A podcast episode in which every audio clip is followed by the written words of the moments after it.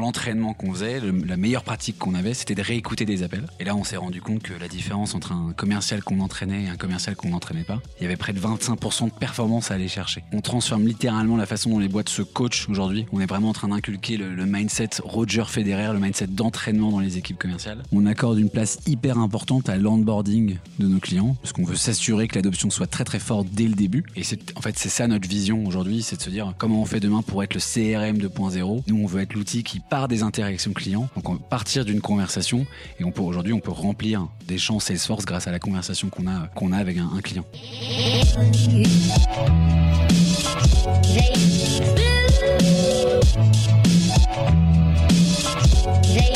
Bienvenue dans We Are Sales, le podcast créé par des commerciaux pour des commerciaux.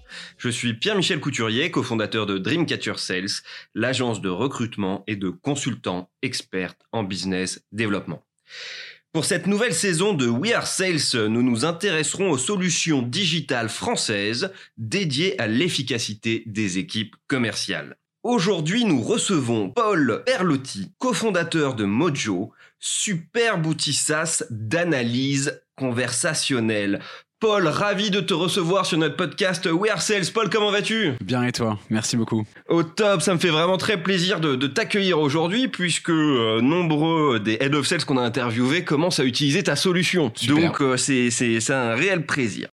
Paul, ce que je te propose, c'est qu'on va aller direct dans le vif du sujet pour que tu puisses nous parler de Mojo et d'abord nous dire à quel problème répond Mojo. Mojo, c'est assez simple. Nous, on aide les équipes commerciales à améliorer leur conversion en les aidant à analyser leurs conversations, tout leur pitch de vente qu'ils ont avec le- leurs prospects. Incroyable. Alors, avant que je te pose la question de comment vous faites, d'abord, d'où vous est venue l'idée, de quel constat êtes-vous parti pour créer Mojo? Bah, en fait, juste avant Mojo, moi, j'ai euh, j'ai bossé pendant près de trois ans chez Doctolib, où euh, j'ai participé à la création de l'équipe Inside Sales. Donc, euh, tant sur de la vente euh, grand compte que plus petit compte. Et on faisait quelque chose qui est devenu presque stratégique pour nous là-bas, c'est qu'on passait énormément de temps à entraîner nos commerciaux. Et dans l'entraînement qu'on faisait, la meilleure pratique qu'on avait, c'était de réécouter des appels. Et là, on s'est rendu compte que la différence entre un commercial qu'on entraînait et un commercial qu'on n'entraînait pas, il y avait près de 25% de performance à aller chercher. Donc c'est quelque chose qu'on a industrialisé, on a, mis, en place même une stratégie là-dessus. Et en fait, on s'est rendu compte d'une chose, c'est que, enfin même de deux choses, c'est que réécouter des appels, ça prend beaucoup de temps.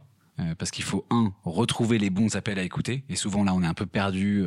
Quel appel réécouter, quels sont les appels importants. Et une fois qu'on a le bon appel, ben, on met du temps à le réécouter. À minima, le temps de l'appel pour être sûr de, de, de, de passer à côté de rien. quoi. Effectivement, le, prendre, le temps de prendre ses notes, de trouver le bon call qui soit représentatif, effectivement, de l'erreur, de le faire réécouter, de le montrer en exemple, de le décomposer.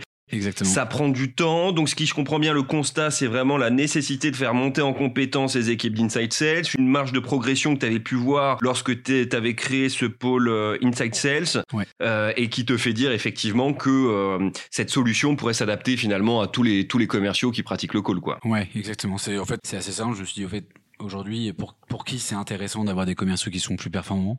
Euh, je pense qu'il n'y avait pas que des boîtes comme Doctolib, donc je pense que c'était assez global comme besoin. Et si on arrivait à répondre à ce pain, est-ce que ça pouvait intéresser des gens? Alors, comment fait Mojo justement pour aider ses équipes commerciales à monter en compétence sur ce, sur ce call? À la fois de manière très opérationnelle hein, dans l'utilisation de l'outil et quel type de techno vous avez mis en place pour, euh, pour le permettre? Bah, De manière très opérationnelle, nous, on première chose, c'est qu'on s'intègre avec une multitude d'outils. euh, et des outils qui permettent l'interaction client. Donc ça peut être des outils de téléphonie, type euh, AirCall par exemple. Et ça peut être aussi des outils de visio. Donc euh, on s'intègre par exemple avec Zoom.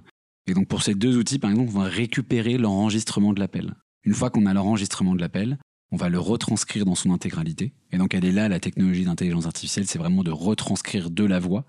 Et donc toute cette conversation, par exemple la conversation qu'on a là entre nous deux, elle pourrait être retranscrite en texte. Et je pourrais retrouver très simplement, si le podcast dure 30 minutes, à quel moment j'ai parlé du mot prix. Et donc je vais retrouver le moment précis. Donc ça, euh, on, va beaucoup plus vite dans l'analyse de, de l'appel. Effectivement, comme ça, si on a des problématiques de closing, on sait quel mot-clé aller chercher, dans Ouais, quelle séquence effectivement de, de, de, de coups de fil. Ouais. Et est-ce que vous avez un peu des évolutions euh, techno euh, de prévues justement sur cet outil euh, Mojo?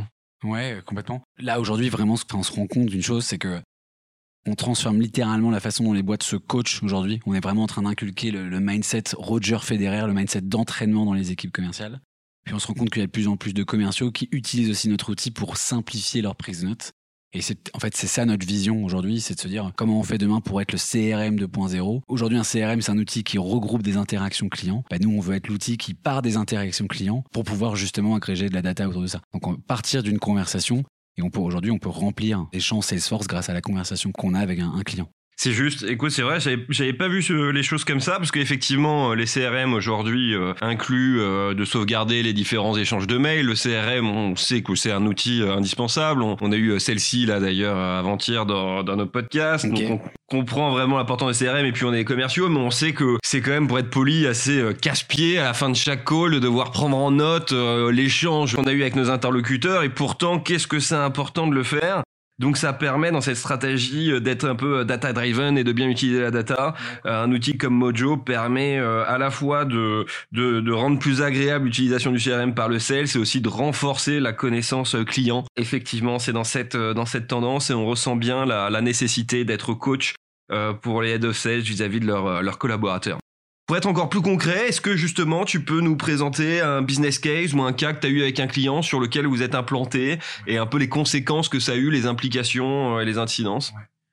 En fait, pour, tous nos clients, là, je, pense que les business cases que je peux te donner, ils ils sont valables pour tous nos clients on accorde une place hyper importante à l'onboarding de nos clients, parce qu'on veut s'assurer que l'adoption soit très très forte dès le début. Donc on, a des sessions d'onboarding, de managers, ensuite de l'équipe, et ensuite on fait énormément de follow-up. C'est fréquent qu'on ait des clients qui, au bout de trois semaines, nous disent que certains commerciaux donc, il euh, faut que tu dises en moyenne, on augmente à peu près de 10 à 12% le taux de conversion d'une équipe. Évidemment, c'est, euh, il peut y avoir des commerciaux qui peuvent faire x2 et d'autres qui vont faire un peu moins. C'est assez fréquent qu'on ait des retours au bout de 3 à 3 semaines, un mois, de commerciaux qui étaient dans le ventre mou, qui étaient moyens et qui en fait maintenant on leur donne les moyens de s'entraîner. Et ça, on y croit beaucoup, leur donner juste les moyens de s'entraîner. Bah, ils vont pouvoir faire euh, améliorer leur performance. Donc ça, c'est les retours qu'on a. Hmm.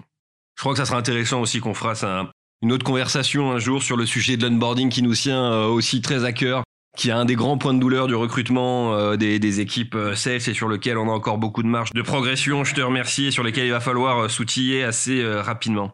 Pour finir cet échange sur Mojo, est-ce que tu aurais quelques tips, conseils, recommandations à donner un peu à nos auditeurs hein, qui sont soit des head of sales, soit des bizdev B2B sur justement la manière de faire du call ou comment faire de l'analyse conversationnelle? Ouais, 70% d'une vente se fait dans de la préparation. Euh, ça vient pas de moi, ça vient euh, de Marc Benioff, qui n'est entre autres euh, que le CEO de, Salesforce. et je pense qu'il a raison. et Mojo aujourd'hui est vraiment un outil qui, qui peut justement permettre de préparer sa, démo. J'ai fait un call avec toi de discovery, j'ai fait une découverte des besoins, et ensuite je vais faire un deuxième call avec toi de, démo. Et ben, je vais prendre le temps de réécouter mon call. Alors oui, en accéléré, je vais, un call de 30 minutes, je vais en réalité l'écouter en 10 minutes, mais je vais être ultra préparé. Donc beaucoup mieux que juste une prise de notes. Je vais pouvoir écouter toutes les nuances, les petites subtilités euh, qui m'avait échappé.